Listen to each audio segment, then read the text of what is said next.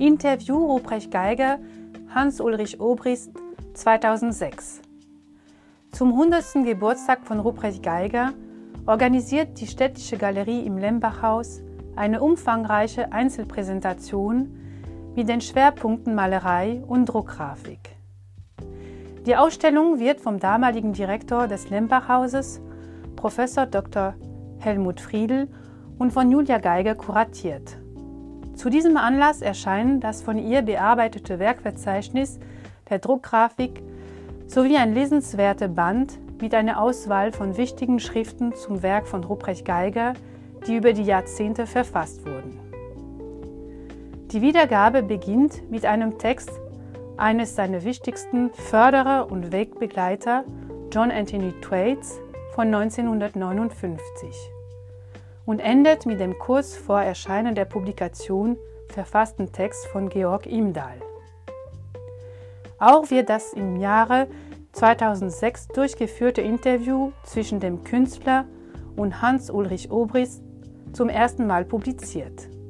Ein besonderes Augenmerk wird hier auf die visionären und unrealisierten Projekte im öffentlichen Raum gelegt.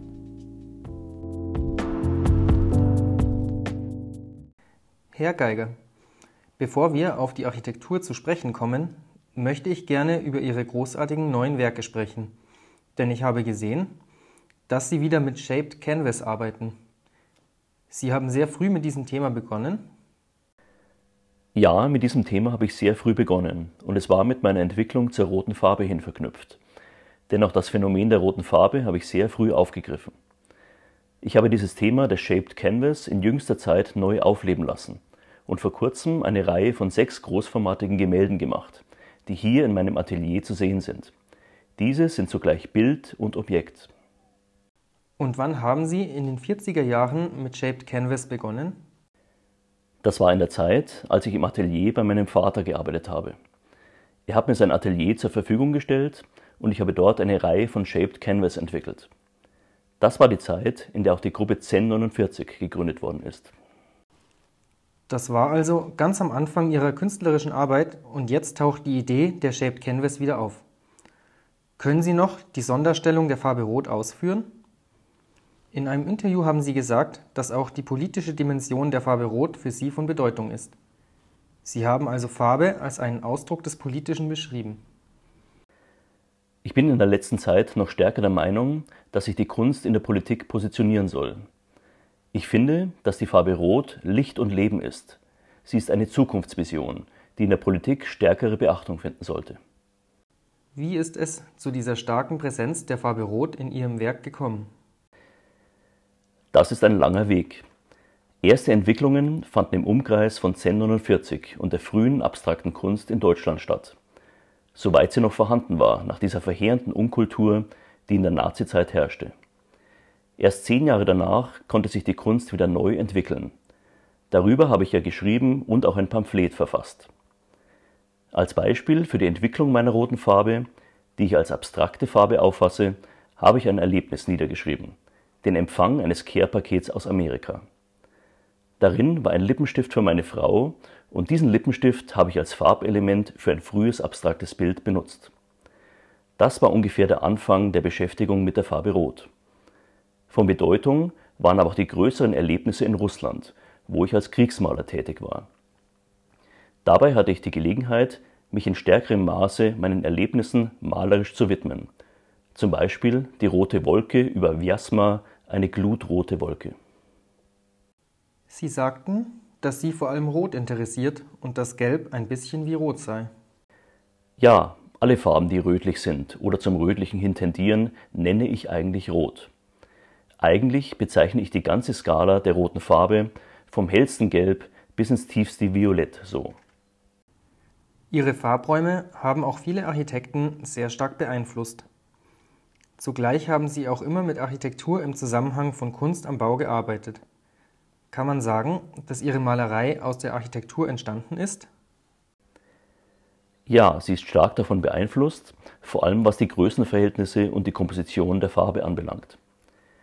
Die Architektur hat mir auch sehr geholfen, diese großen archaischen Formen zu entwickeln. Quadrat, Rund, oval und so weiter. Die archetypischen Formen der Malerei. Ich war ja als Architekt ausgebildet und habe vor dem Krieg in Architekturbüros als Angestellter Pläne entworfen. Nach dem Krieg bin ich dann langsam, weil ich wenig Aufträge bekommen habe, auf die Malerei übergesprungen. Das von mir entworfene Studio im Leitzachtal steht aber noch.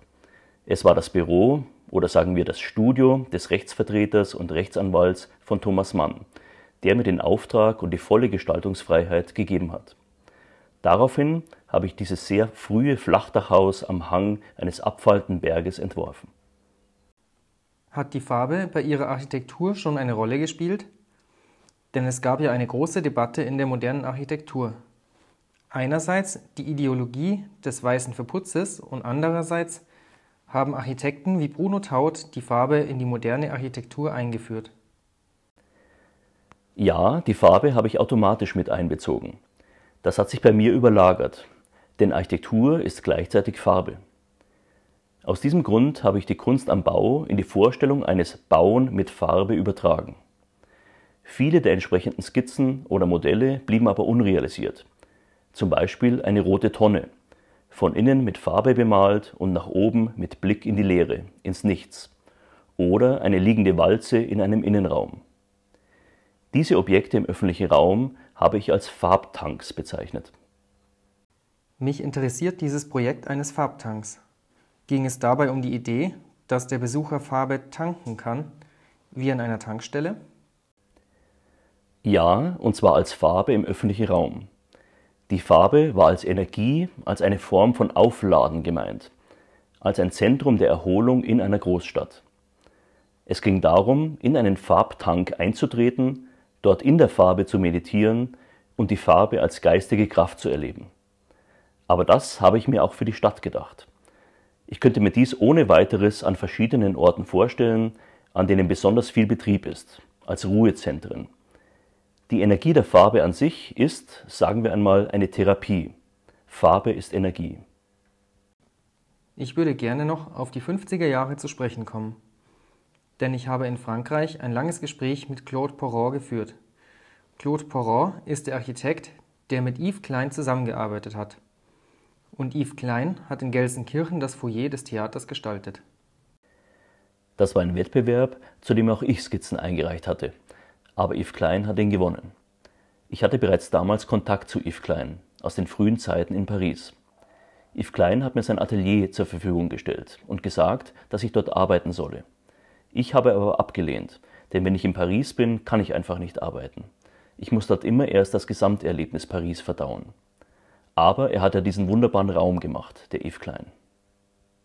Und was war Ihr Wettbewerbsbeitrag in Gelsenkirchen? Das war eine Anordnung von abstrakten Formen, die dynamisch auf diesen großen Raum in Gelsenkirchen bezogen waren. Im Atelier müssten noch die Pläne sein. Gibt es bei Ihren nicht realisierten Projekten eines, das Sie gerne realisieren würden, das Ihnen besonders am Herzen liegt? Ja, ich würde gerne einmal im Stadtraum irgendeiner Großstadt vielleicht in Paris, einen Großraum realisieren.